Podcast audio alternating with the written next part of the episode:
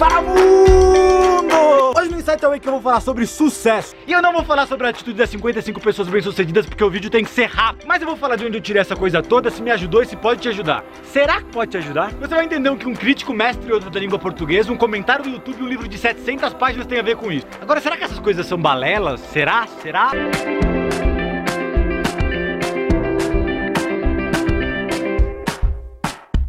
Nesse dia maravilhoso, esse cara que vos fala estava organizando umas coisas no canal no YouTube. Posts, roteiros, programações, até que caiu num vídeo de um cara que eu gosto muito. Ele tava palestrando sobre um tema do seu livro que é criação de riqueza. E sabe o que me deixou pasmo? Foi um comentário no YouTube onde um cara mestre, super saiyajin da língua portuguesa, descia o rei em tudo que ele tava falando no vídeo. Se liga nas palavras que o mestre usou.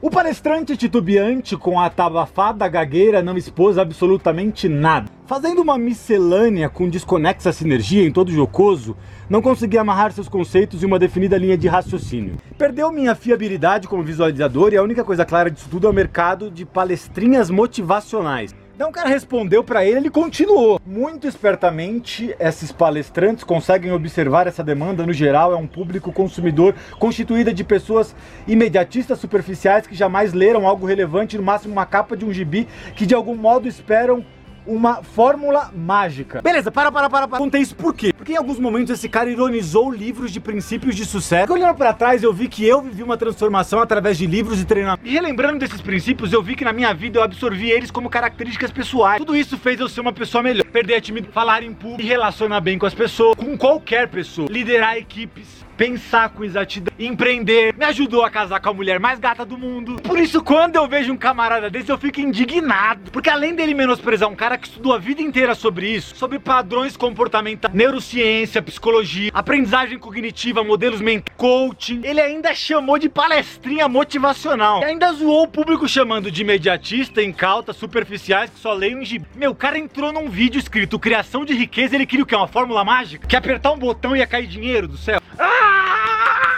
Caspira.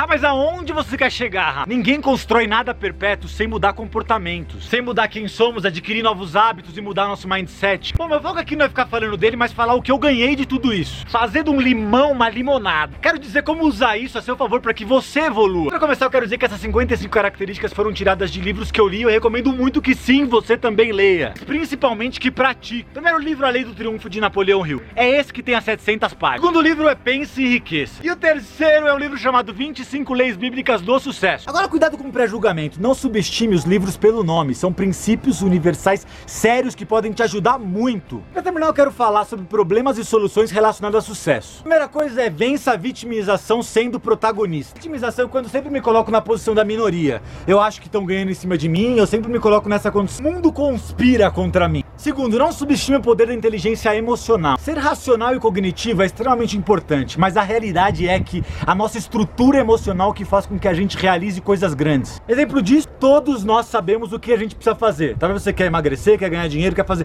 Você sabe cognitivamente o que precisa fazer. Mas por que não faz? Porque você precisa de uma estrutura emocional madura para que você avance. Terceiro, examine tudo e absorva o que é bom. Sempre existe algo bom para você extrair, até de situações ruins. Quarto, seja um questionador transformador e não um crítico. O questionador questiona os outros, mas principalmente ele se questiona. Como eu posso melhorar? Como eu posso buscar soluções? A diferença é que o crítico só encontra defeito, porque ou ele é perfeito ou ele é vítima. Por isso tende a ser negativo ou prepotente. Por isso o questionador não vê valor em criticar ou ficar denegrindo as pessoas. E por último, continue. O hábito enraizado em 20, 30 anos da sua vida não muda de uma hora para outra. Não tem formulazinha mágica não, mas sim prática. Condicionamento dos pensamentos e sentimentos, o seu corpo para criar novos hábitos de evolução. É isso aí, compartilha com todo mundo. Não se esquece de se inscrever no link da descrição para receber os melhores conteúdos. Nos vemos depois de... Falou, abraço. Ah! Ninguém constrói nada perpétuo sem mudar comportamento. Pensa a vitimização sendo protagonista. Sempre existe algo bom para você estar. Seja um questionador transformativo, continue.